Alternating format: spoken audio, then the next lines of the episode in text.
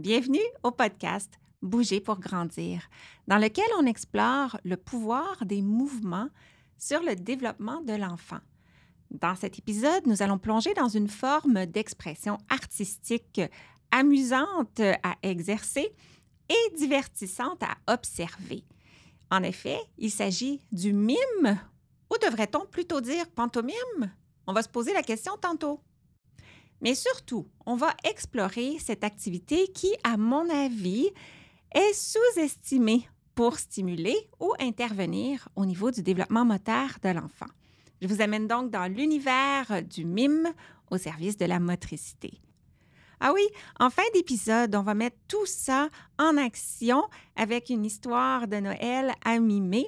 Bien, en fait, à faire mimer aux enfants. Et pour t'aider, j'ai préparé un aide-mémoire de l'histoire que tu pourras télécharger dans les notes sous le podcast. Bonne écoute! Et juste au cas où ceci est ton premier épisode, Bouger pour grandir est conçu pour stimuler les réflexions et répondre aux questions des professionnels de la santé, de l'éducation et bien sûr des parents qui accompagne les enfants dans leur développement moteur, mais pas que. Et moi, je m'appelle Josiane Caron-Santa, je suis ergothérapeute québécoise, canadienne, formatrice internationale dans le domaine du développement de l'enfant et surtout passionnée de faire connaître la facette pédiatrique de mon métier, l'ergothérapie. Merci d'être ici et sans plus tarder, poursuivons avec l'épisode d'aujourd'hui. Débutons avec la question sémantique de la différence, euh, s'il y en a une, entre un mime et un pantomime. Eh bien, dans le langage de tous les jours des personnes non initiées au monde du théâtre, la réponse serait pas vraiment. Mais autrement, un mime pourrait référer à un concept, une catégorie plus globale que le pantomime. Donc, ça implique toutes les activités silencieuses qu'une personne fait par le biais de son imaginaire, son corps et son visage, plutôt que sa voix, pour représenter un objet, des idées, des situations et des actions. Et la personne qui fait des mimes s'appelle aussi un mime. Donc, on pourrait dire que le mime mime en silence sans le support de l'objet ou de l'environnement représenté. En revanche, le pantomime, c'est l'art de créer une illusion d'une réalité dans laquelle un objet qui est absent va être manipulé. Par exemple, je peux ouvrir une porte, lancer un ballon, monter une échelle ou marcher dans la boue invisible. Alors, un pantomime va donner vie à une action ou un thème qui est spécifique et reconnaissable, qui lui est ancré dans la réalité sensorielle. Ça, ce que ça veut dire, c'est que la taille, le poids, la texture de l'objet est respectée. Alors, si moi, je veux lancer un ballon, eh bien, un ballon, c'est léger et je vais mettre en action des mouvements qui sont comparables à ce que je ferais si je lançais un vrai ballon. Par exemple, si je fais un pantomime dans lequel je vais soulever une roche très lourde, bien, toute ma posture et même mes expressions faciales vont représenter le fait que c'est une action exigeante. Dans un pantomime, les mouvements et les expressions faciales vont souvent être exagérés pour aider l'observateur et peut impliquer plus d'une personne. Par exemple, une va verser un bol d'eau sur la tête de l'autre, tandis que l'autre va mimer sa réaction lorsqu'elle se fait verser de l'eau sur la tête. Alors, pour résumer, tout comme on pourrait dire que le ballet est un type de danse, mais on pourrait dire que le pantomime est un type de mime. Alors, pour simplifier, pour le reste de la conversation, je vais me restreindre à l'utilisation du mot mime parce que ce qui nous intéresse ultimement avec les enfants est de développer la capacité de prétendre des actions, des mouvements avec notre corps. OK, dans l'introduction, on a dit que les mimes, c'était bon pour le développement moteur. Parlons un peu de ce qui est stimulé quand on propose des jeux de mimes aux enfants. Mais juste avant, peut-être euh, ça peut être intéressant de revoir qu'est-ce qui est impliqué lorsque un enfant, une personne effectue un mouvement qui est volontaire. Alors, si moi je me trouve devant un obstacle que je veux enjamber, qu'est-ce qui se passe dans mon corps? Bien, à la base, j'ai une information visuelle qui me dit qu'il y a un obstacle et qui me permet d'évaluer sa taille. Mais moi, je dois être consciente de la taille de mon corps. Je dois savoir que mon corps a la possibilité de lever mes jambes une après l'autre aussi haut que l'obstacle pour être capable de l'enjamber. Ce qui me permet de faire ça, c'est mes expériences variées au niveau moteur dans le passé qui, en fait, ont contribué à créer ce qui s'appelle le schéma corporel. Le schéma corporel, c'est une carte mentale de mon corps qui contient de l'information sur l'organisation de mes parties du corps les unes par rapport aux autres, leur forme, leur longueur. Et c'est avec cette information-là que je vais être capable de construire le plan moteur pour enjamber l'obstacle. Et il y a toujours une composante euh, de rétroaction sensorielle. Donc, si je percute euh, l'obstacle plutôt que de l'avoir enjambé, ben, je vais me réajuster, lever la jambe plus haut. Et au fil du temps, je vais raffiner la qualité de mon mouvement dans l'espace, sa vitesse et aussi la force à laquelle il doit être exécuté en fonction du contexte. Essentiellement, chacune des expériences motrices que je vis nourrissent mon schéma corporel qui devient de plus en plus précis, mais aussi ma perception de l'environnement et les images mentales que je crée au fur et à mesure où je rencontre, j'interagis et je manipule des choses.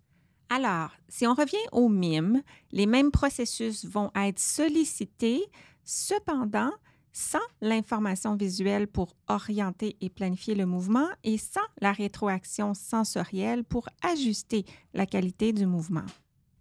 Par exemple, si je veux mimer boire un verre d'eau, je fais appel à ma représentation mentale du poids et de la taille d'un verre d'eau. Et ensuite, je vais recruter l'information dans mon schéma corporel pour planifier un geste qui va être assorti à l'action que je souhaite faire avec cet objet imaginaire-là. Essentiellement de plier mon coude pour amener le verre d'eau vers ma bouche, mais pas trop vite parce que je ne veux pas renverser en cours de route et doucement pour verser l'eau dans ma bouche pour avoir le temps d'avaler en chaque gorgée. En somme, les mimes nourrissent et mettent à l'épreuve nos praxies qui impliquent l'idéation motrice, donc toute la visualisation du geste, la planification motrice et finalement l'exécution du mouvement. La question qui s'impose maintenant, c'est comment commencer? À partir de quel âge un enfant est-il capable de mimer? Bien, disons que les enfants développent leurs compétences de mimétisme tôt dans la vie. Ça, ça veut dire euh, leur capacité d'imitation. En fait, ils naissent tout prêts à imiter grâce à leurs neurones miroirs qui leur permettent d'imiter de manière spontanée et automatique. Ça, ce sont des cellules du cerveau qui vont s'activer autant lorsque l'enfant réalise un mouvement que lorsque une autre personne réalise ce mouvement-là. On s'entend que pour pouvoir imiter, l'enfant doit pouvoir d'abord voir l'action. Et à la naissance, ben, l'enfant n'a pas encore une très bonne vue. Donc, ces neurones miroirs ne sont pas très actifs, mais au fur et à mesure que sa vision progresse, il va commencer à imiter d'une manière inconsciente, automatique, comme lorsqu'on regarde un bébé et qu'on fronce les sourcils, bien, ça se peut qu'il fasse la même chose en même temps que nous. Et éventuellement, ces imitations vont devenir de plus en plus intentionnelles. Par exemple, lorsqu'on applaudit, l'enfant va vouloir applaudir. Lorsqu'on arrive vers le 3 ans, bien là, l'enfant a plus de symbolisme et il prend beaucoup plus de plaisir à prétendre qu'il fait des actions de son quotidien mais là, il aime encore beaucoup utiliser des objets, par exemple de la nourriture jouet ou des accessoires pour nourrir et s'occuper d'un bébé. Mais c'est davantage vers 4-5 ans qu'il va devenir plus conscient de son corps et compétent pour mimer des actions qui sont plus précises et complexes sans le support euh, des objets. Par exemple, faire semblant que je suis en train de conduire une voiture ou de découper avec des ciseaux ou qui vont faire partie d'une séquence. Par exemple, on va mimer qu'on s'installe dans un bateau, qu'on navigue sur les flots, il y a des vagues, on bouge notre corps et éventuellement on s'arrête, on lance une ligne à pêche à l'eau et on attend, on pêche le poisson, on le ramène dans le bateau et ainsi de suite. Voici maintenant quelques suggestions pour initier l'enfant au jeu de mime. Tout simplement, on peut partir d'un contexte de jeu symbolique qui comporte des vrais objets. On joue avec les objets, puis on fait appel à un peu de magie. Abracadabra, on fait disparaître les objets, puis on continue à faire les mêmes actions avec l'objet, cette fois-ci invisible. On pourrait aussi amener l'enfant à mimer en imitation. Alors, on fait le mime nous-mêmes et on l'incite à copier nos mouvements. On pourrait aussi lui montrer une image ou une vidéo d'un objet ou d'un objet en train d'être utilisé pour l'aider à nourrir ses représentations mentales avant de faire le mime. On pourrait aussi lui offrir une guidance verbale, donc lui dire referme ta main un petit peu, plie ton coude, avance ta jambe, etc. Et finalement, le challenger directement à partir de ses représentations mentales, donc en lui disant Pense à ce matin quand tu as mis tes pantoufles. Comment tu t'es placé? Quel mouvement tu as fait? Maintenant, qu'est-ce qu'on peut mimer? Bien, on peut mimer des objets en représentant leurs caractéristiques avec notre corps. Par exemple, je pourrais ouvrir les bras et les jambes pour représenter une étoile ou allonger mes doigts, mes majeurs et mes index au-dessus de ma tête pour me faire des oreilles de lapin. Je pourrais mimer une action connue humaine, par exemple faire semblant de dormir ou de manger. Ou imaginaire, je m'étire sur la pointe des pieds pour décrocher la lune. Je pourrais mimer l'utilisation d'outils, par exemple couper avec un couteau. Je pourrais mimer des mouvements d'animaux. Alors, par exemple, cogner sur mon thorax comme ferait un gorille. Je pourrais mimer des déplacements Imaginez que je suis à vélo, je tiens un guidon et je pédale. On peut mimer des sports, prétendre avoir un bâton d'hockey dans les mains et glisser les pieds au sol comme si on avait des patins. On peut mimer des personnes, par exemple un bébé qui se déplace à quatre pattes ou une personne en train de faire son métier, comme un pompier en arrosant avec un boyau. Les émotions peuvent être mimées. Je peux être triste, je peux être surprise. Des situations, par exemple, faire semblant de payer pour acheter un cornet de crème glacée, profiter du cornet, lécher un peu et oups, la boule tombe. Et là, bien évidemment, je suis triste et je pleure. On peut aussi jouer à des jeux comme Jean dit, qui font appel au mime, et on peut jouer aux devinettes. Une personne fait une action, l'autre la devine, et vice-versa. Et pour les enfants un petit peu plus vieux et les adultes, il existe des jeux commerciaux qui sollicitent des mimes. Je vais vous mettre quelques suggestions de jeux qu'on connaît dans les notes sous le podcast. En passant, si tu n'as pas encore fini tes achats de Noël, dans l'épisode précédent du podcast, on a partagé une liste d'idées cadeaux qui font bouger classé par groupe d'âge, mais faire cet épisode-ci sur les mimes me fait réaliser qu'on n'a pas inclus de jeux de mimes dans la liste. En tout cas, si tu penses que ça peut t'aider, tu peux aller écouter l'épisode et télécharger la liste. Et finalement, on peut mettre tout ça ensemble pour mimer une histoire. Quel type d'histoire? Ben, on peut inventer une histoire au fur et à mesure qu'on la mime ou on peut prendre une histoire dans un livre et pendant que quelqu'un la lit, on la mime ou comme on verra tout à l'heure, on peut écouter une histoire de Noël racontée sur un podcast par deux ergothérapeutes pendant qu'on la mime avec notre ou nos enfants. Savais-tu que l'Académie a créé un guide super pratique du développement moteur de l'enfant? Concrètement, c'est quoi? C'est une liste des jalons de motricité globale et de motricité fine, étape par étape, âge par âge. Alors, si tu ne l'as pas encore, viens rejoindre ma communauté et récupérer ton guide. C'est gratuit au josianecaronsanta.com oblique guide.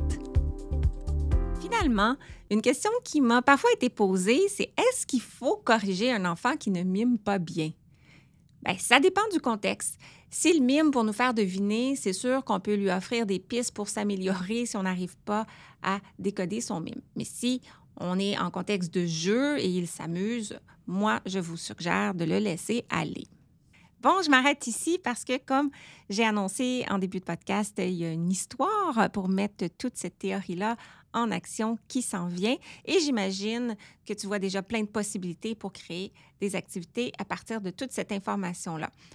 Alors voici ma collègue Ergo Véronique qui arrive pour nous lire son histoire de Noël qu'elle a inventée. Salut Véronique. Hmm, salut Josiane. As-tu eu du plaisir à composer l'histoire? Oh, moi j'aime ça inventer des choses. Explique-nous concrètement comment utiliser cette euh, histoire-là que tu vas nous lire. Alors, c'est l'histoire de la tarte aux pommes de Noël. C'est tout simplement une histoire qui contient des actions ou des émotions à imiter ou à mimer. Et pour aider les enfants à les repérer, j'ai mis de l'enfant sur ces mots durant ma lecture. Alors, un, deux, trois, action. La tarte aux pommes de Noël. Par un beau jour d'hiver, au pôle Nord, le lutin Tatin avait faim. Tatin le lutin va voir Maman Noël et lui demande Maman Noël, pourrais-tu préparer ta tarte aux pommes de Noël? Bonne idée, Tatin. En plus, je vais t'apprendre comment la préparer. Tatin sautille de joie. Il fait ensuite un gros câlin à Maman Noël. Hum, mais pour que je prépare la tarte, Tatin, tu dois aller cueillir les pommes de Noël sur la colline aux pommiers gelés. Tatin prend son sac rouge et l'installe sur ses épaules. Ensuite, il va dans l'écurie pour demander de l'aide à Tagada le reine. Bonjour, Tagada. Pourrais-tu me transporter jusqu'à la colline aux pommiers gelés? Tagada fait oui de la tête, puis se met sur ses genoux. Tatin se met sur la pointe des pieds. Ensuite, il passe une jambe par-dessus le renne pour grimper sur son dos. Tatin dit Tagada, Tagada, on y va! Le renne galope un peu pour prendre son envol. Il bondit ensuite très haut pour s'élancer dans le ciel. Tatin se tient accroché très fort pour ne pas tomber. Après quelque temps dans le ciel, Tatin voit la colline aux pommiers gelés. C'est ici, dit Tatin en pointant avec son doigt. Une fois rendu au sol, Tatin marche dans la neige épaisse. Pour s'amuser, il sort sa langue et attend qu'un flocon se pose dessus. Il fait donc bien froid ici. Brrr. Tatin frotte ses mains ensemble pour les réchauffer. Tatin lève sa tête pour regarder en haut. Il regarde d'un côté, puis il regarde de l'autre côté. Oh, il y a beaucoup d'arbres, mais je ne vois pas de pommes. Tout à coup, il aperçoit un très grand arbre avec cinq pommes accrochées en haut. Les pommes sont rouges et scintillantes. Tatin est impressionné. Il ouvre très grand la bouche et dit Oh Tatin voit une échelle près de l'arbre.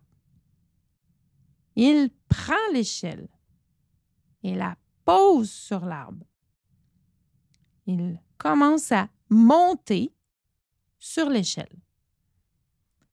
Arrivé en haut, il cueille une pomme en la tournant avec sa main, puis il la lance en bas dans la neige. il fait la même chose avec la deuxième pomme. Puis la même chose avec la troisième pomme. Puis encore avec la quatrième. Il n'arrive pas à décrocher la cinquième. Tatin est déçu. Et zut! Il redescend de l'échelle. Il doit maintenant trouver les pommes qui se sont enfoncées dans la neige. Ah! En voilà une! Il s'accroupit. Il la ramasse et la met dans son sac. Un peu plus loin, il envoie une deuxième. Il creuse. Et ça fait trois. Mais où est la quatrième pomme? Fatigué de chercher, Tatin a le goût de s'amuser.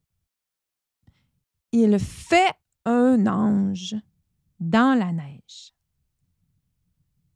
En faisant l'ange, il frappe la quatrième pomme avec son bras. Poc! Et la cinquième? Tagada a réussi à la décrocher. Youpi! On peut repartir. Tatin enfile le sac de pommes sur ses épaules. C'est lourd. Il remonte sur le renne et dit Tagada, tagada, on y va. Encore une fois, Tatin se tient accroché très fort pour ne pas tomber. Une fois rendu au sol, Tatin descend du renne. Il est très excité. Il se met à courir vers la maison. Il ne voit pas la plaque de glace sur son chemin. Et zou! Son pied glisse devant. Tatin continue à avancer en glissant ses pieds un par un sur la glace pour ne pas tomber. Arrivé dans la maison, il donne les pommes à Maman Noël.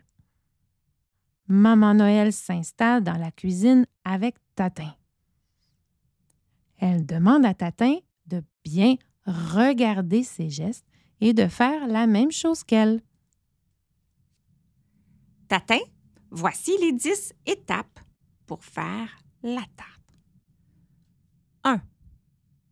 Place les ingrédients pour faire la pâte dans un bol. 2. Brasse avec une grosse cuillère de bois. 3. Pétris la pâte avec tes mains comme de la pâte à modeler. 4. Aplatis la pâte avec tes mains ou avec un rouleau à pâte. 5. Place la pâte dans l'assiette à tarte. 6. Épluche les pommes. 7. Coupe les pommes en petits morceaux. 8. Prends les pommes coupées et place-les dans la pâte sur l'assiette. 9. Ajoute quelques pincées de sucre avec tes doigts. 10. Place la tarte au four et attends. Pour patienter, Tatin se verse un verre de lait. Tout à coup, il entend le four sonner. C'est prêt. Maman Noël coupe un morceau de tarte et le met dans une assiette pour Tatin. Attention, Tatin, c'est chaud. Souffle sur le morceau pour le refroidir. Ensuite, Tatin mange sa tarte. Hum, la tarte est délicieuse. Merci, Maman Noël. De rien, mais tu m'as beaucoup aidé. Oh, j'ai gardé une pomme pour Tagada parce que lui ne mange pas de tarte. Va lui porter. Il a travaillé fort lui aussi. Fin. Merci Véronique de ta créativité. C'est vraiment une belle activité à faire avec les enfants durant le temps des fêtes. Hé, Josiane, Quoi? j'ai un petit bonus pour toi. Oui. Un petit challenge. OK. Essaie de répéter ça trois fois. Tatin, ta tarte t'a-t-il... Non. Essaie de répéter... Essaie de répéter... Essaie de répéter ça trois fois. Tatin, ta tarte t'a-t-elle ôté tatou? Tatin, ta tarte, tatelle ou tes tatou? Deux fois. Tatin, ta tarte, tatelle ou tes tatou? Tatin, ta tarte, tatelle ou tes tatou? Mais euh, pas de tout, là. Pas, pas de maladie durant le temps des fêtes, hein? Joyeux Noël, bye!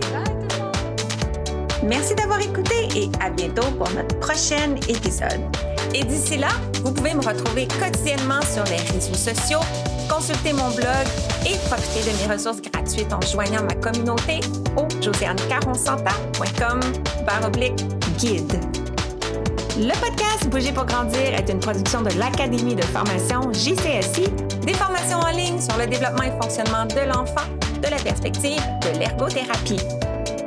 C'est tout pour cet épisode et sur ce, je vous dis à très très bientôt pour continuer à parler d'ergo. Bye!